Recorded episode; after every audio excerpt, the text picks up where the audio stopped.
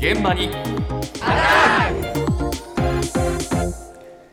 朝の担当は竹内島さんです。おはようございますおはようございます。昨今強盗など物騒なニュースに加えて子どもの車中置き去り事故など小さいお子様をお持ちの保護者の方にとっては不安の多い世の中ですが、まあそうですね。はい、そんな中保護者の皆さんの味方になりうる見守りサービスがありました、うんどんなサービスなのか株式会社オッタ取締役広田雄一さんのお話ですおった見守りサービスというものをご提供しております。お子さんに Bluetooth の電波を発信する端末を配布してですね、えーこの端末から出る電波をですね、学校の校門や通学路上のチェックポイントとなるような場所に受信機を設置していくことで、登下校中、まあもしくは放課後、そういったところでのですね、活動もですね、えー保護者様がスマートフォンアプリで確認できるというようなサービスとなっております。この仕組みをですね、うまく活用してですね、園児のバスの置き去りにですね、役立てればという形で、登園バスの管理のシステムとしてもご提供しております。こちらはですね、幼稚園の保育所のですね、教室内、こういったところに受信機をお設置することで、園児が教室内に確実に登園していると、園の管理者がご確認していただくことで、より安心につなげていただくというようなあの仕組みのおサービスとなっております。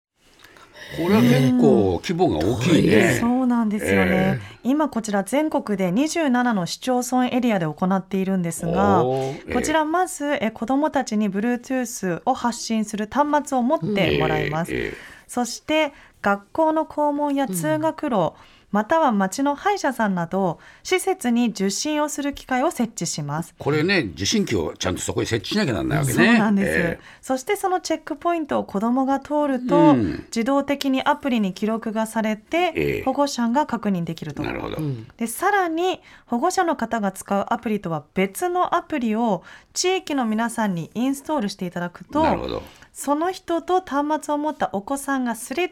たびにそれも記録される。といえうことでどこにいるかわかるんですねえ。えそういうことか。はい、なのでまさに本当に街全体でえ見守っていこうというサービスなんですがえええこのサービススタートしてから9年、あもう9年前なの？はい、へ経つんです。えで最近取り沙汰されている園児のバスの置き去り事故にも役立てればいいかなということで、ね。こちらの仕組みを活用していると。えそうですか。いうことなんですが、え通常バスに何か装置を取り付ける仕組みは大掛かりでコストがかかるイメージがありますが、まあ、こちらはだいたい10万円くらいからそうなんですか。はい、提供えが可能ということで、まあ、比較的導入しやすいですということでした。えそうですか。はい、とここまでは Bluetooth を活用した見守りサービスでしたが、次は最新技術を用いた見守りサービスについてです。昨年の暮れからこ今年の3月の末までにかけて京都府亀岡市のサンガスタジアムにあるボルダリング教室やプログラミング教室で行った実証実験についてディクシーズ株式会社のビズデブマネージャー橋本祐介さんのお話です。亀岡市さんと実証させていただいた子どもの見守りは、お子様が教室に到着すると、親御さんのアプリで到着したよってところがわかるような顔認証のサービスになっております。お子さんの顔を登録いただいて、教室の中に専用の顔認証の端末を受付のようにお横に置かせていただいていて、で、そこにお子さんが顔をかざすと、顔認証ができますと。で、認証すると、まあ、その直後、数秒以内に親御さんのアプリの方で見れるようなものになっております。自分のお子さんが目的地にちゃんとついてるかわからないとか、いつ帰ってくるかわからないところに不安を抱えられているところも、まあ、アンケートの結果でもいただいているところですので、ニーズのあるようなサービスなんじゃないかなと考えております。はい。これはもう顔認証サービスで見守ろうというわけね。そうですね、ええ。でしかもこちらはあのディクシーズが提供する99%の精度を誇る顔認証技術を搭載したアプリを使っていると。いうことなんですが、え今回はこの京都にあるサンガスタジアムの中のクライミングジムなどにお子さんを通わせる保護者え14世帯を対象に実証実験を実施したんですが、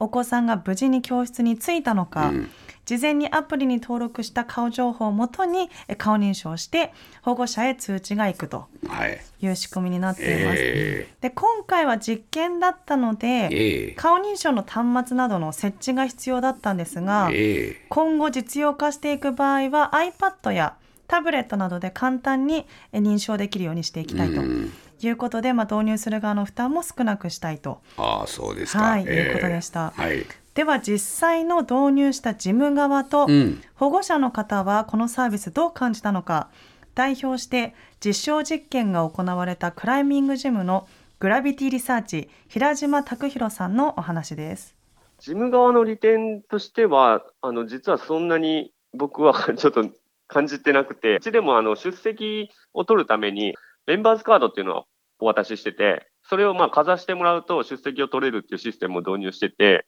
顔認証までは今のところいらなかったかなっていう印象なんですけど、その実証実験参加されてくれた子供の親御さんからは、来た時間と帰る時間っていうのが親御さんの携帯に伝わるので、それはかなり安心ですっていう声はいただいてたんですけど、逆にですね、あの、顔を登録しないといけないっていうハードルがやっぱり親御さんにはあったみたいで、それをちょっと嫌がるあのお客様もいらっしゃいました。一日に何百人もその利用者がいるようなお客様の出入りが多いようなクライミングジムとか、まあそういうトレーニングジムであればいいかなとは思います。ここのジムはそんなに大勢じゃないの？そうなんです。あの、ええ。ジムにはおよそ70名の生徒がいるんですが、ええ。教室の定員が6名ぐらいなので、あ、六人ぐらいなのか。はい。うん。なので、まあ、生徒のあ顔だったりとかええ。情報っていうのは、スタッフ側がしっかり把握しているということもあるので、まあ、顔認証まではいらなかったかなということなんですが、ええ。まあ、あの出入りするスクールなど、えー出入りする人数が多いスクールなどではニーズがありそうですと。そうだよね。はい、いうことでしたね。そうかやっぱり顔の写真に対する抵抗感っていうのはまだあるのかな。あるみたいですねこの辺がクリアされていくとね、えー特に大人数の場所なんかは、えーこれ有効的だというふうに思いますけどね。